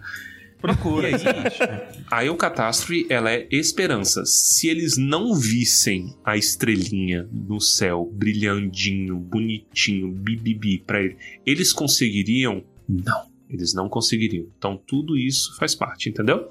Mas, mas, mas, tá, é isso. Houve, houve. A, a eucatástrofe faz com que o Bonner entre lá e faça com que ninguém saia ferrado dali. E. E, e igual você falou, isso só vai, só vai aumentando com o tempo, porque tem mais coisas evitando o, o fim do mundo dos dois que vem nos próximos episódios. Que é assim, eles estão o tempo todo falando, eu vou morrer, eu vou morrer, eu vou morrer. Mas Gente, eu não eles paro não de morrem. beber. Não adianta, não adianta me, me falar disso. eu vou morrer, mas eu não paro de usar o anel.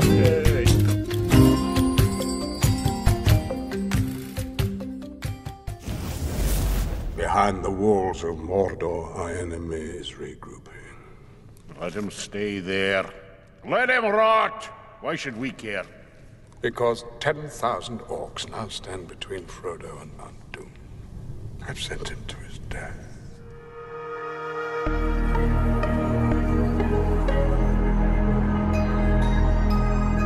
Sobre, sobre esse capítulo aqui, pra gente encerrar a prosa do capítulo. É, eu tenho um comentário pra fazer. E que na verdade linka pro que a gente falou lá no começo sobre a guerra, porque. Gente, Mordor é um acampamento militar, né? Só que é um acampamento militar muito bem organizado. E aí eu fico pensando em várias fantasias que a gente lê por aí, que a coisa é meio sem, sem sentido, né? De repente brota exército de tudo quanto é canto, e aí sai, voa gente, desce lá no, no meio do campo de batalha. Mas aqui não, a gente vê que Sauron, ele tinha organizado o negócio. E que inclusive até fala que tem os campos de trabalhos forçados, então tem como você tem como chegar ao suprimento, que tem ah, o pelotão que chega aqui, o outro que vai por ali, então é um negócio organizado. Tolkien pensou em tudo isso, ele não simplesmente colocou orc para brotar de tudo quanto é canto, não. Existe uma lógica para eles atacarem nos momentos que eles atacam, para eles terem suprimento no momento que eles precisam. E eu fiquei pensando, nada disso fica explícito na história, mas se você for caçar, você percebe que não tem furo. Que ele pensou nisso. Não tem como. cara- não tem, não, não eu quero falar mal. Não, não tem como pegar esse homem, ele é irrefutável. Entendeu? E vocês têm que fazer altar. Não, não, não, sem exagero. Sem, sem exa- sem exagero. Ó, ó lá, espalhando a palavra. Mas Tá eu tá gosto. eu, vendo? eu, eu- eu gostei muito quando eu pensei nisso, ó. é, pô, eu- pô, eu- como que o cara ia se nutrir? Os- E, e isso. Existem essas pinceladas ao longo de toda a história. É, Os melhores capítulos, tipo, mais dinâmicos, são quando bota os orcs pra falar, velho. Que aí os orcs falam, então, sei lá, aquele do Merry e do Pippin, aí fala, pô. Os orcs comem alguma coisa, né, velho? O que, que é isso que estão dando É esse mesmo. biotônico? é biotônico fontoura do diabo que estão me dando aqui, velho. Eu, Porra, tô revigorado. Então, essa mística, essas coisas, você vê que faz sentido. É um lugar normal, né? Apesar dos pesares aí. É tipo o Rio de Janeiro. Tipo arrependido, Entendeu? cara. Tipo arrependido. É. Gente, é do jeito que o Baessa gosta, porque é cheio de orc pra ele defender, pra ele criar o sindicato Ai, dos ele desistiu, ele desistiu, não é- Não é mais nada. cool. É, desistiu. De- Não, ele só tá esperando o momento dele. Eu tô Espera. esperando. Eu, eu trabalho, eu trabalho ali na, na, na, na- na- nos bastidores. Daqui a pouco tu vê aí surgindo coisa tá aí, quase tá? terminando o filme, Baessa. Não, não, não, mas aí, porra, o filme pode terminar, cara. Os orcs fogem. e a gente vai se reunir e voltar. Hum, beleza. Mas, ó, daqui a pouco surge alguma parada aí, tá? Não vou nem. Não vai nem citar meu nome quando é assim. pô. É, o, o Tietchan é do marketing da Amazon. Entendeu, gente? Aí ele fala, vai acontecer alguma coisa aí. Aí quando Vai, vê, vai. ah, Quando vê uma propaganda, claro. Inclusive, pois aconteceu o que eu não queria que acontecesse. Livro com capa de filme, Ah. Gente, pelo amor de Deus, eu só quero, eu só quero deixar um já tem. Com a comentário. mãozinha, Fale, gente. fale. Eu só quero deixar um comentário. Eu espero que sejam capas por cima da capa original. Aí eu não vejo problema. capa por O cima. Duna, É. o Duna, o Duna eu comprei e ele é uma capinha de plástico que simplesmente colocam ao redor do livro original. Ah, duvido. Aí você duvido, pega, tira a capinha de plástico, embola e joga no lixo. Duvido. Eu acho que não Ge- é. E outra. Qual que é a capa do livro do menos. Qual que é a capa do filme do Duna? O que que tem na capa? A Zendaya? Filme? Não sei, eu joguei Não, fora. Deve a, a minhoquinha. A minhoquinha Ah, mas a a minhoquinha... Zendaya Esse, fazendo esse é o de livro perfume. normal. O livro normal é a minhoca saindo da terra lá desenhada, né? Mas o pôster do filme é esse também. O pôster do filme são de as um caras deles, um assim, outro assim. outro- Ah, ai, nossa, que horrível. Porra, porque a arte de Duna é massa. Mesmo do filme é bem massa. É, é verdade, Mas, hein? massa. Hum. Ó, só pra alertar que eu cantei essa pedra aí antes. Tá? Olha Profeta Torres. Porque eu falei de Witcher. Eu falei: olha, toda vez que lança alguma coisa, vai a empresa lá e bota um Now on Netflix. Tá! E lança um negócio. Olha aí. Nem lançou a série ainda e já tem o Now on Amazon Prime. Sendo que a história não está no Amazon Prime. Hum, essa capa é brega, não gostei. É brega, essa é brega. Essa capa é brega. Isso é pôster anos 2000. Agora, a, a Fê, ela cantou uma pedra pior, Torres, que é a de que a Amazon ia comprar todos os livros de Tolkien e a gente só ia poder comprar todos Faz na sentido Amazon. isso, inclusive. É, é, ainda, Esse era o medo real. ainda está on hold essa teoria, né? Ainda pode ainda acontecer. pode acontecer. E você ouviu aqui no Tumba primeiro. Ninguém can- cantou essa pedra. Então, Espero estar errado. então aqui, ó. É, eu, Catástrofe da Verônica, Desgraceira da Fernanda. que mais?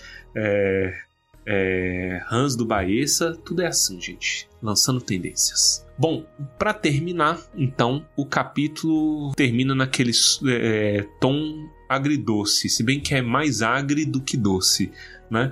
Porque é, eles são pegos. Isso é uma tensão desgramada. Mas eles são pegos e liberados nesse mesmo capítulo, não é?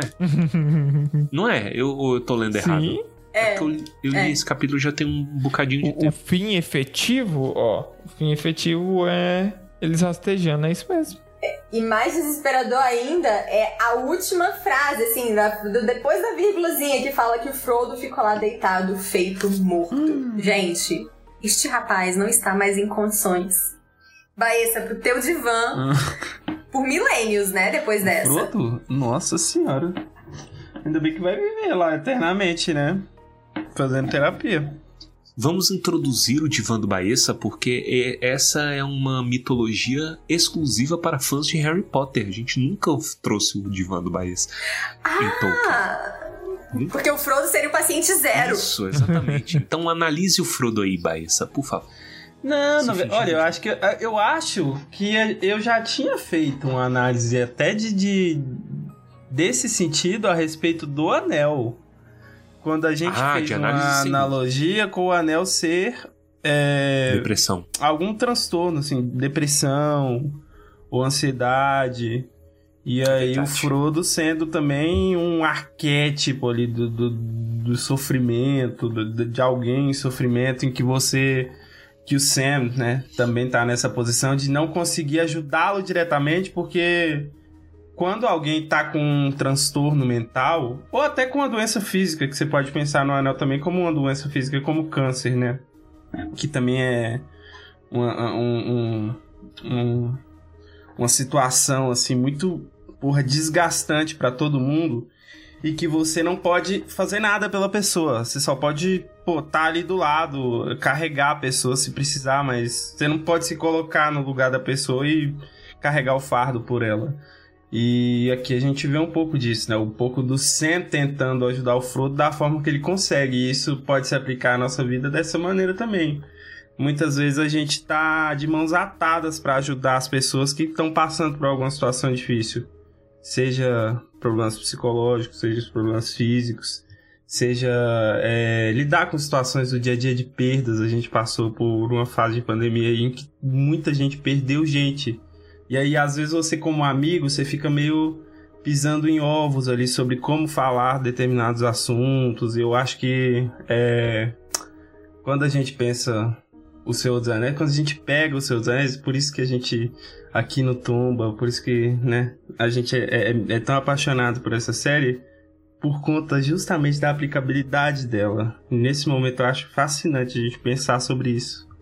Acho bonito, cara, e eu acho que a gente consegue tirar lições dessas situações para nossa vida. E hoje a gente falou de esperança, a gente falou de luz, aí teve o eclipse aí esses dias pra trás aí da lua, pô. Mó bonitão, tu pode olhar e ali falar, pô, nada alcança a lua, vou seguir em frente. E é isso. Olha que lindo. Que homem. Gente, que negócio bandeira bonito. do. A gente já conversou desses temas, mas na época a gente ainda não tinha vinheta pronta. Então toca a vinheta aí do, do, do Baessa lindo. Tan, tan, tan, tan. Vai se tratar, garota, tá na hora do divã do Barça.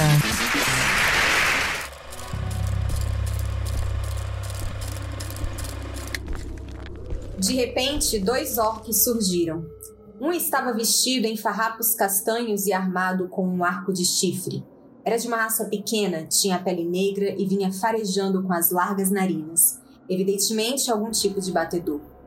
O outro era um grande orc lutador, parecido com o da companhia de Chagrat, ostentando o símbolo do olho. Também trazia um arco nas costas e carregava uma lança curta de cabeça larga. Como de costume, estavam discutindo, e sendo de raças diferentes, usavam a língua geral à sua maneira. A menos de 20 passos de onde os hobbits estavam à espreita, o orc pequeno estacou. Vai pra onde? Não te interessa. Vai pra onde, filha da p. Vai tomar no...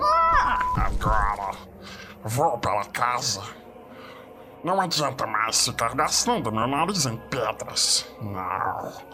Não resta nenhum vestígio, estou dizendo. Perdi o rastro, seguindo o que você falou. O rastro subiu pelas colinas. Não foi ao longo do vale, estou dizendo. Vocês farejadorzinhos não servem pra muita coisa. Acho que olhos são melhores que seu nariz ranhento. Então, o que você viu com eles? Besteira. Você não sabe o que está procurando. E de quem é a culpa? Minha que não. Isso vem lá de cima. Primeiro dizem que é um grande elfo vestido com uma armadura brilhante. Depois é um tipo de homem anão. Depois deve ser um bando de Uruk-hai rebelde. Ou ainda pode ser isso tudo junto. Ah, eles perderam a cabeça. Isso é que é. E alguns dos chefes vão perder a pele também, eu acho. Se o que eu vi for verdade. Torre atacada e tudo mais. E centenas de seus rapazes assassinados. E prisioneiro que fugiu. Se é assim que vocês fazem, não me admira que haja más notícias sobre as batalhas. E quem disse que há más notícias? Ah, e quem disse que não? Isso é conversa dos malditos rebeldes. E eu vou perfurá-lo se não calar a boca. Está entendendo? Ah, está certo, está certo. Não vou dizer mais nada e vou continuar pensando. Mas o que o ladrão preto tem a ver com tudo isso? Aquele comilão das mãos chatas? Eu não sei. Não sei. Nada, talvez. Mas ele não está metido em coisa boa, xeretando por aí. Eu aposto. Maldito! Foi só ele ter escapado de nós e fugido, e chegaram ordens dizendo que o querem vivo e depressa. Bem, espero que o encontrem vivo e o façam passar um mau pedaço. Ah, ele confundiu o rastro lá atrás, pegando aquele casaco de malha que achou jogado no chão e chapinhando por todo lugar antes que eu chegasse lá. Isso lhe salvou a vida de qualquer forma. Veja bem, antes de saber que o queriam, eu atirei nele um golpe certeiro a 50 passos, bem no meio das costas, e ele continuou correndo. Ah, bobagem. Você errou a pontaria. Primeiro você golpeia o Léo, depois corre muito devagar. E só depois manda chamar os pobres batedores. Ah, estou cheio de você. Ao dizer isso, disparou a correr. Volte aqui, ou vou denunciar você. Para quem? Não sou seu precioso Xadrate. Ele não vai mais ser capitão. Eu vou dar o seu nome e o número para os Nazgûl. Um deles é o encarregado da torre agora. Ah, seu maldito espião delator, ladrão. Não consegue fazer o seu serviço e nem ser leal ao seu próprio povo. Vá para os seus guichadores sujos e que eles arranquem sua pele. Se o inimigo não o pegar primeiro, ouvi dizer que assassinaram o número um. Espero que seja verdade. Ah, seu filho de uma. O orc grande, de lança na mão, correu atrás dele. Mas o batedor, saltando de trás de uma pedra, enterrou uma flecha no olho do soldado que vinha correndo e que a seguir caiu com um baque. O outro fugiu através do vale e desapareceu.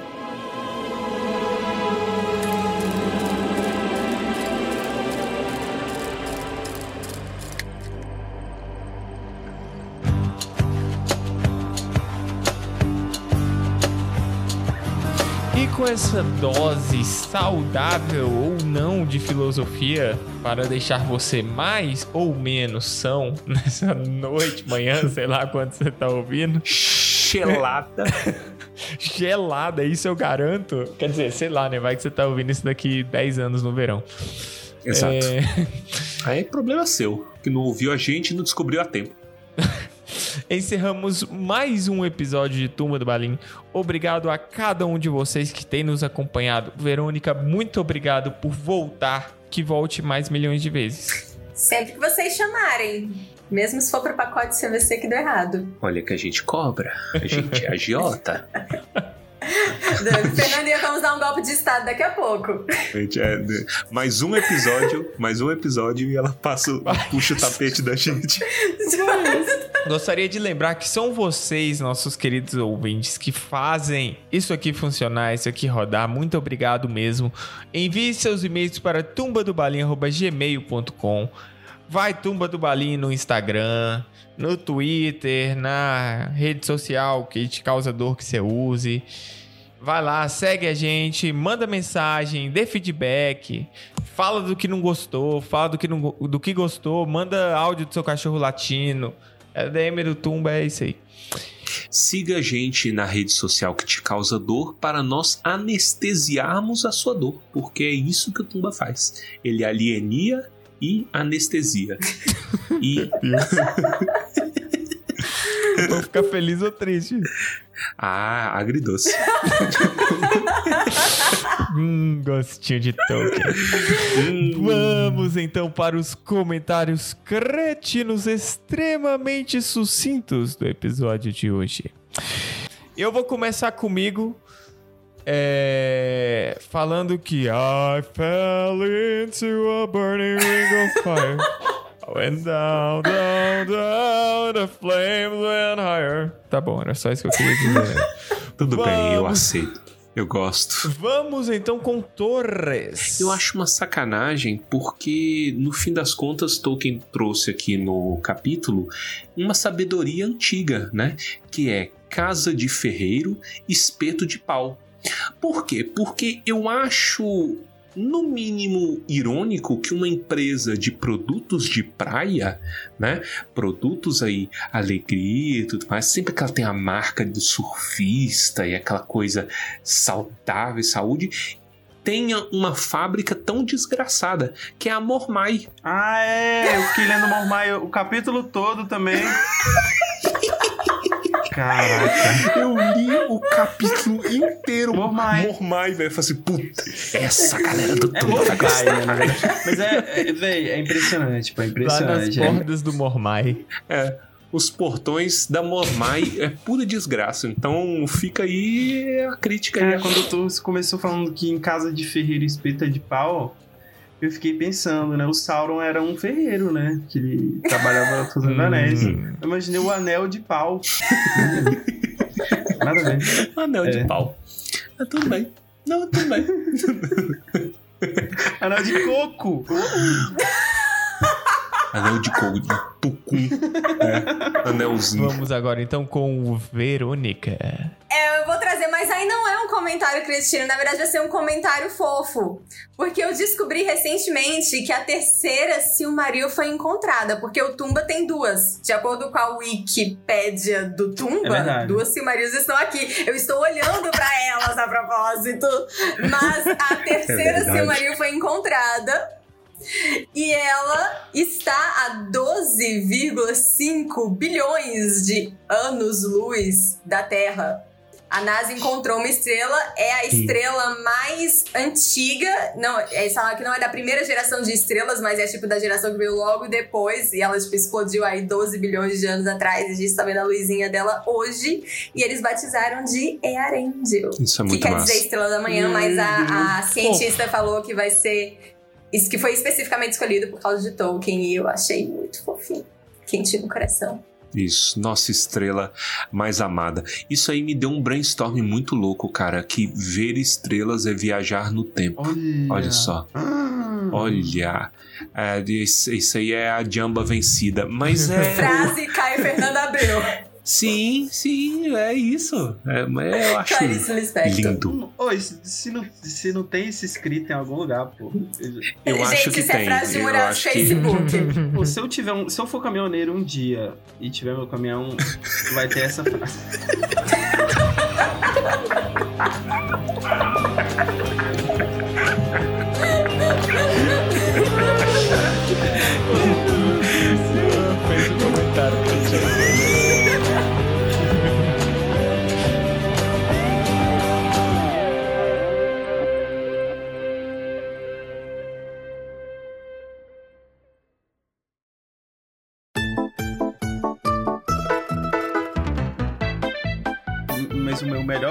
Mas o meu melhor óculos esse aqui, ó. do cinema. Cara, a filha da p. Ah, Eu tá. vi- pra ver eu o mundo vi em ele 3D, roubando então, isso aí, ó. Filha da p. Não viu. Vocês foram culpados de eu roubar isso. Eu quero ver até onde, até o final da gravação, como que o Baessa vai estar. Porque ele tá colocando camadas, né? Ele tá o próprio Beto Jamaica aqui na gravação. Obrigado. O orc grande, de lança na mão, correu atrás dele. Mas o batedor, saltando de trás de uma pedra, enterrou uma flecha no olho do soldado que vinha correndo e que a seguir caiu com um baque. O outro fugiu através do vale e desapareceu. Gente, minha mãe mandou um que isso, menina? Quer Pega, repetir? eu não sei se vai aparecer. Que que é isso? Ela falou isso pra você? Eu vou... Por que você tá lendo essas coisas? É Tolkien, mãe! Aquele senhorzinho bem fofo! Nossa, entra aqui e vê. O que, que você tá Ver o andando, Beto né? Jamaica aí. Vou pôr o óculos ainda, hein? Pronto, pode chamar sua mãe. Pronto.